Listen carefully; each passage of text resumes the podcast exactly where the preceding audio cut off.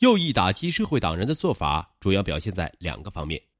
一是在政策上、政治上和外交上全盘否定社会党人；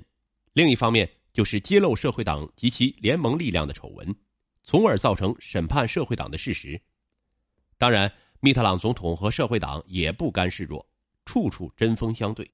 你争我斗的较量，势均力敌的共处，是一九八六年法国政治和社会现实的一大特点。正是在这种激烈的党派斗争的背景下，发展路口贪污案被披露出来。围绕这桩法国有史以来最大的贪污丑闻，以左翼总统和社会党人为一方，以右翼总理和政府为另一方所进行的较量，久拖不决，忽明忽暗，相持不下。其实，人们对发展路口的怀疑早就有过，只不过长久以来是社会党执政，调查无法深入进行下去。发展路口的内幕。只有当政府下决心调查个水落石出时，才有可能查清，而这只有在政府大换班、有反对党执政后才会出现。起初，记者们都以为这条爆炸性的新闻是他们的电台同行凭借职业的敏感和勇气挖掘出来的，他们没有意识到，实际上是希拉克右翼政府根据手中掌握的材料，暗中鼓励电台予以披露的。发展路口案一经披露。记者们纷纷想方设法的向总理府、总统府、外交部和国际合作部打探最新消息，并要求公布全部案情。有许多记者请政府要员回答问题，做详细解释，这正中新上任的右翼政府的下怀。原来，这条由欧洲第一广播电台播出的独家新闻，正是政府向电台透露的。就在法国欧洲一台披露发展路口案的当天。即一九八六年四月二十八日下午，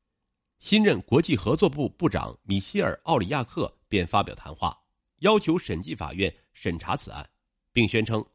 此案非要查个水落石出不可。鲁西背后肯定有后台，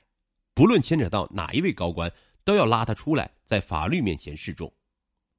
舆论认为，奥里亚克是总理希拉克的心腹，他的讲话实际上代表了希拉克总理的立场。奥里亚克说：“努西背后有政治靠山，显然是指社会党领袖、现任左翼总统密特朗。这样，发展路口贪污案又与党派斗争结合起来，总理和总统相互较劲儿，一场好戏开场了。新闻舆论的大肆渲染，加上国际合作部长奥里亚克亲自出面抨击，使得密特朗总统及其领导的社会党显得十分的被动。”而其对头希拉克政府则达到了削弱社会党影响的初步目的，在右翼政府的鼓励和舆论的敦促下，巴黎大法院决定受理发展路口案，以平息民愤、弄清是非。然而，法官们很快就发现此案非同寻常。发展路口案的主要嫌疑人是前社会党人部长努西，但努西的身份非同一般，他不单单是一名刚卸任的前政府部长。有着错综复杂的关系网，他还是现任的国民议会的社会党议员。根据法国宪法规定，法院对议员不得轻易传讯，更不能拘捕，只有经议会同意而成立的最高司法法庭才能对议员进行审讯。巴黎大法院一时对努西无能为力，只好决定先从努西任部长时的办公室主任伊夫·查理埃入手。查理埃不仅是发展路口金贵的。钥匙掌管人，大部分款项都经由他向外支付，而且发展路口的一些案情，努西等人的一些犯罪事实，也是由他向希拉克政府和新闻界透露的。巴黎大法院决定先收审不享受法律豁免权的伊夫·查理埃，并请让·皮埃尔·密索大法官负责此案。然而，就在巴黎大法院刚做出收审伊夫·查理埃的决定，拘捕令尚未发出的时候。法国内政部的高级官员、全国警察总监雅克·德勒布瓦却先行一步，紧急会晤了查理埃。德布勒瓦向查理埃透露了巴黎大法院将收审他的决定，随后交给他一本新签发的护照和一张机票，通知他立即离开法国，前往某个拉美国家。对外名义则是受法国政府之托去办理一件棘手的案子。一九八六年五月十四日。精心化妆的查理埃戴着宽边墨镜，在法国内政部三名秘密警察的护卫下，顺利通过巴黎戴高乐二号国际机场的海关。登上飞往巴西里约热内卢的法国航空公司航班。一夜飞行，查理埃的心情十分轻松。次日凌晨着陆时，睡梦方醒。他下飞机后，与等候在出口的两名接应人员挂上了钩。后者把他迎上一辆黑色宽体福特小轿车，悄然驶向里约热内卢远郊的大森林。在那里，查理埃下榻于一座占地数公顷的高级别墅，那里便成了他在巴西的避难所。实际上，查理埃来到巴西，并非受法国政府之命前来办什么案子，而是在一位美丽的巴西女郎的陪伴之下，每日或是到海滨浴场沐浴阳光，或是到赌场里一掷千金。十分的逍遥自在。当事人在被收审前夕无声无息的从法国消失，使经手这桩案子的大法官一时不知所措。后几经周折，才搞明白查理埃溜到了巴西是在政府特别关照下精心安排的逃跑行动。查理埃得以顺利外逃，反映法国上层两派政治势力要查清努西营私舞弊案是假，而利用此案相互拆台才是真实目的。人们不禁要问：既然发展路口案是法国历史上少有的贪污大案，右翼政府为使案件曝光，并使之成为法国人街谈巷议的头号新闻，最终达到搞垮社会党的目的而费尽了心机，那么他为什么又要安排主要证人查理埃出国避难呢？后来才知道，主要原因是此人向执政的右翼党提供了许多社会党的内部情报。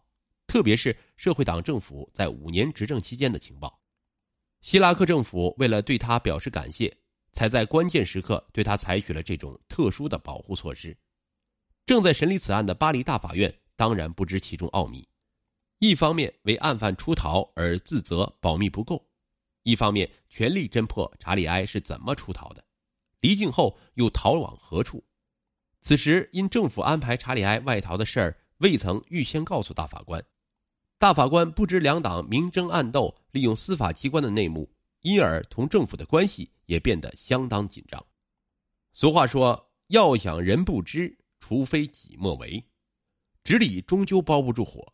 希拉克政府的行为很快就暴露了，社会党立即倾尽全力攻击希拉克政府及其内政部长夏尔·帕斯瓜，要他交出罪犯，同时交代自己的罪行。努西义正言辞的在议会上发言。我是清白的，政府才是有罪的。现在大家弄清楚了吧？右派议员们到底是谁该接受审判？你们自私吧。事态发展变得对政府不利，法院、公众、社会党一同向政府施加压力，要求尽快查明事实真相。内政部长帕斯瓜像热锅上的蚂蚁，一再声明政府与此事毫不相干。同时提醒议会尽快通过有关成立最高司法法庭的法案，把有犯罪嫌疑的社会党前部长努西送上审判台。但是，面对社会党和公众舆论的强大压力，政府知道包庇查理埃的阴谋实在不能长久，便做出姿态，称法国警方已与国际刑警组织取得联系，在全世界范围内发出通缉令，尽快使查理埃归案受审，